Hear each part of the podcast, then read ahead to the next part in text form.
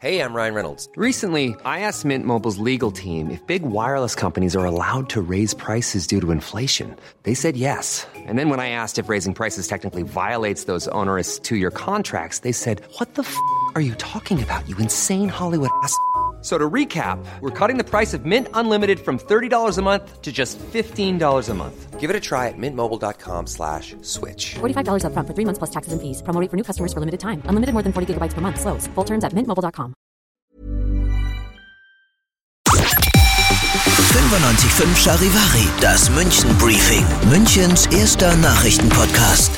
Mit Christoph Kreis und den Charivari Stadtteilreportern. Wir erzählen dir hier in diesem Podcast jeden Tag alles, was du in und um München heute mitgekriegt haben solltest. Ja, wenn es nicht so läuft wie gewünscht, dann kann das schon mal passieren, dass sich ein Angeklagter oder auch ein Anwalt am Münchner Landgericht tierisch aufregt. Heute aber wurde sich dort über Tiere aufgeregt. Charivari-Reporter Alex Eisenreich. Ja, über einen Hund, um genau zu sein. Es ging um einen knuffigen kleinen Welpen, den eine Frau vom Münchner Verein ein Herz für Streuner vermittelt bekommen hatte. Den wollte sie dann schon nach knapp zwei Wochen nicht mehr haben und dachte sich, ich gebe den einfach zurück und hole mir das Geld, das ich für die Vermittlungsgebühr, den Tierarzt, den Hundetrainer und so weiter investiert habe, wieder zurück. Ihre Argumentation vor Gericht war im Wesentlichen die, dass hier ein Kaufvertrag geschlossen worden wäre und dann hätte es rechtlich natürlich die Möglichkeit gegeben, innerhalb einer bestimmten Frist vom Vertrag zurückzutreten, insbesondere dann, wenn die Kaufsache Mängel hat. Der Welpe in unserem Fall hat zum Beispiel immer wieder Schuhe geklaut. Ja, was für ein Mangel. Also, wie kann das wagen? Ja, man könnte jetzt darüber streiten, ob das ein Mangel ist, weil, naja, sowas machen Welpen eben, ist für den Juristen aber auch gar nicht so maßgeblich. Viel entscheidender war für die Münchner Richter, dass hier eben kein Kaufvertrag geschlossen wurde, sondern ein sogenannter Tierüberlassungsvertrag, in dem anders als beim Kaufvertrag ausdrücklich kein Eigentum an einer Sache übertragen wird. Und deshalb, so das Urteil, gibt es eben anders als beim Kaufvertrag auch keine Geld-Zurück-Garantie. Danke, Alex. Inzwischen hat unser Welpe übrigens neue Besitzer und die würden ihn niemals freiwillig wieder hergeben. Das ist fast schade, weil ich habe Bilder gesehen, ich hätte den sonst selbst genommen. Für den jungen Münchner kam leider jede Hilfe zu spät. Ein 21-Jähriger ist in Südtirol an der italienisch-österreichischen Grenze von einer Lawine erfasst worden und gestorben. Der junge Mann und zwei Freunde aus anderen Städten waren bei einer Skitour laut den Behörden abseits der regulären Pisten unterwegs. Stundenlang war das Trio nach dem Lawinenabgang unter meterhohem Schnee begraben. Die Freunde des toten Münchners, ein zweiter Mann und eine Frau, liegen jetzt im Krankenhaus. Er ist inzwischen außer Lebensgefahr, sie leider noch nicht.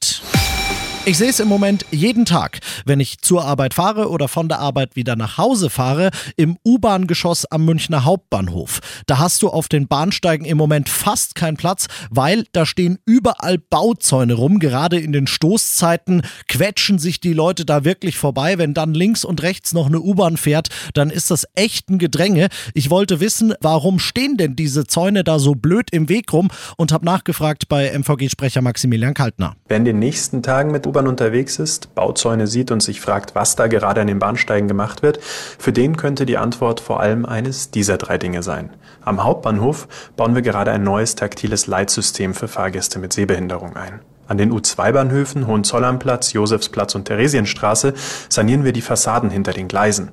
Und im ganzen Netz verteilt haben wir immer wieder generelle Bauwerkssanierungen. Jetzt bin ich ein Stück schlauer. Eine Anmerkung noch, weil ich das selber googeln musste. Taktiles Leitsystem, das sind diese Rillen am Bahnsteig, die sehbehinderte Menschen mit ihrem Stock abtasten können, um sich orientieren zu können. Das Spiel der Mannschaft war schlecht, aber das Verhalten der Fans auf den Rängen, muss man sagen, war noch schlechter. Der Europäische Fußballverband UEFA bestraft die Anhänger des FC Bayern. Beim nächsten Champions League Auswärtsspiel dürfen keine ins Stadion kommen. Die Bayern dürfen keine Unterstützung mitbringen, denn im Achtelfinal-Hinspiel bei Lazio Rom, da hat sich der Münchner Block einfach, Entschuldigung, unter aller Sau benommen. Da wurde immer wieder Pyrotechnik abgebrannt und es sind Gegenstände aufs Spielfeld geflogen.